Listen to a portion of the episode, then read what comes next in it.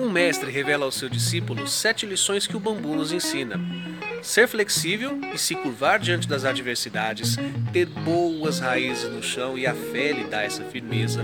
O bambu é objetivo, ele não cria galhos que tirariam a sua energia e o fariam perder o foco. Ele usa de nós que surgem em sua vida para fortalecê-lo.